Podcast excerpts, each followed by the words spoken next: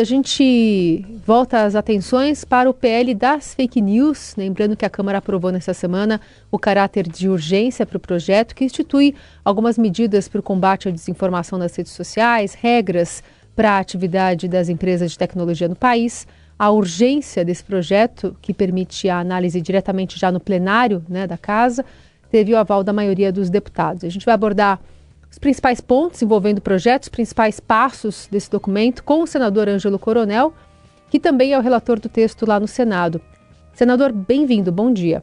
Bom dia, Carol, bom dia, Júlia, bom dia, ouvintes. Bom dia também para a Júlia Afonso, repórter verdade... do Estadão, que está aqui conosco na Eldorado. Bom dia, Júlia. Bom dia, Carol, bom dia, senador e ouvintes. Senador, o senhor avalia que o Estado brasileiro, regulando o setor, vai ter de fato a capacidade de agilizar para dar respostas mais contundentes às notícias falsas, aos crimes cometidos nas redes? Que avaliação o senhor faz agora desse passo seguinte?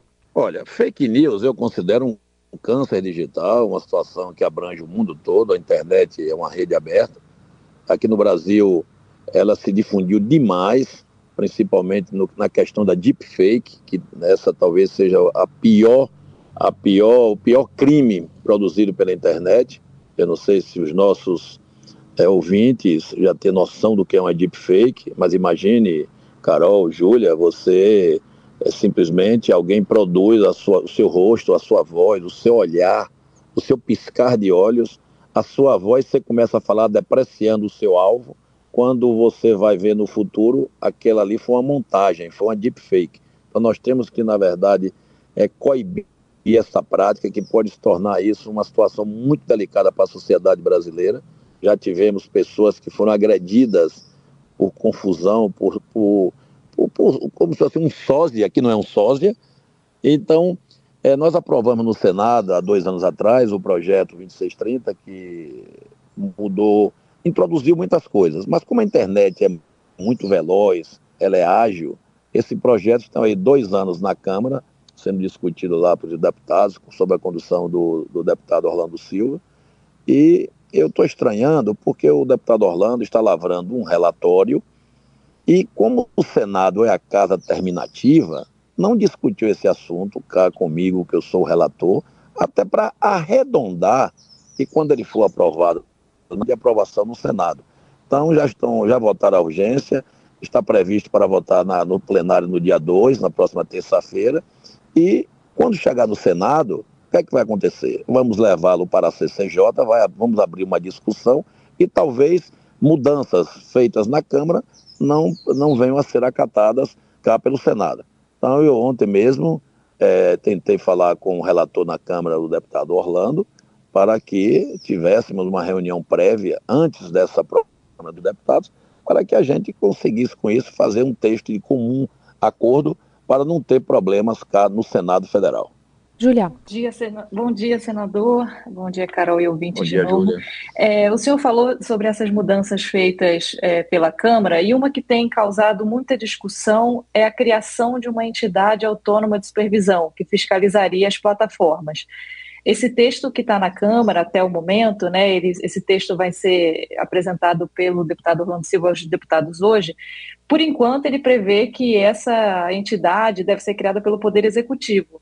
Alguns deputados defendem que ela seja composta, por, além do Executivo, do Legislativo, Judiciário e sociedade civil. Qual é a avaliação do senhor sobre essa entidade? Eu acho que essa entidade ela não vai prosperar. Eu não acredito que ela consiga, que eles consigam introduzir e votar na Câmara, porque no Senado também eu tenho conversado com alguns colegas senadores e também são contra. Nós já temos entidade demais no Brasil. É, a própria GSI podia assumir isso, a própria Anatel poderia assumir isso. Então, chega de tanta entidade. E você não pode também fazer uma entidade dessa para regulamentar, para fiscalizar, sendo ela composta por indicações do executivo. Nós temos que ter algo aí totalmente neutro e não já com carimbo. E o senhor não pensa nem num modelo mais neutro que tenha, por exemplo, alguns pesquisadores, acadêmicos, enfim, estudiosos nesse assunto? Isso não seria uma forma de deixar esse, esse, essa entidade, esse órgão de fiscalização mais neutro, senador? Não, eu acho que seria o ideal que inseríssemos é, em qualquer membros da sociedade civil, especialistas, que são pessoas que têm interesse em participar. Agora, eu praticamente, Carol, eu não quero aqui criticar o relator Orlando Silva, que até me dou bem com ele, é até baiano também, apesar de morar no Rio de Janeiro, mas é oriundo da Bahia, mas é, é um assunto muito delicado, vai, mexe com vidas, mexe com a sociedade em geral. Então, o Congresso tem que agir aí é, em consonância. Quando eu falo Congresso, as duas casas Câmara, falando mais de um ano atrás, quando ele recebeu essa relatoria, quase dois anos, na verdade, ou mais até, viu? É, e lá para cá não evoluiu essas conversas. Então, eu, como sou de consenso, eu fico preocupado em a Câmara votar um trecho, um texto, ele vir para o Senado e ter resistência por parte de senadores. Então, como é uma situação muito delicada, é, que, essas, que são as fake news, por exemplo, o ministro Alexandre de Moraes esteve essa semana no Senado levando algumas sugestões. Sim. Eu, eu, juntamente com o presidente Rodrigo Pacheco, orientamos a ele, é, ministro, essas orientações são válidas, agora tem que ser encaminhado para a Câmara que a Câmara está sendo a casa revisora e o Senado vai ser a terminativa. Então, não sei, por exemplo, se o Orlando Silva colocou essas sugestões no texto que foram eh, dadas pelo ministro Alexandre de Moraes. Então, como o projeto ainda não está redondo e também eu não recebi nenhuma cópia, é, é, é capaz de ainda, antes da votação, o texto ser totalmente modificado, como já foi feito em outras ocasiões. Então eu vou aguardar, até para não fazer críticas infundadas e críticas até antecipadas, para ver qual é o texto final, para que a partir daí eu possa me debruçar e começar a pontuar o que é que eu acho que é inviável para ser aprovado pelo Senado. Senador, é, na Câmara, o projeto das fake news, é, o PSD deu 16 votos favoráveis à urgência e 15 contrários. E hoje a gente sabe que o partido tem três ministérios no governo Lula. Há conversas no PSD para entregar mais votos na semana que vem no mérito do projeto? E qual que é a postura do PSD no Senado sobre essa questão? Olha bem, eu encaro isso, Carol, Júlia, meus caros ouvintes, isso é, não é projeto de governo, isso é um projeto da sociedade brasileira. Então, não temos que seguir aí é, determinações de governo, nem indicação do governo. É, o que aconteceu no, na Câmara com a, praticamente uma divisão do nosso partido é questão do sentimento, do feeling de cada deputado. E no Senado vai ser a mesma coisa.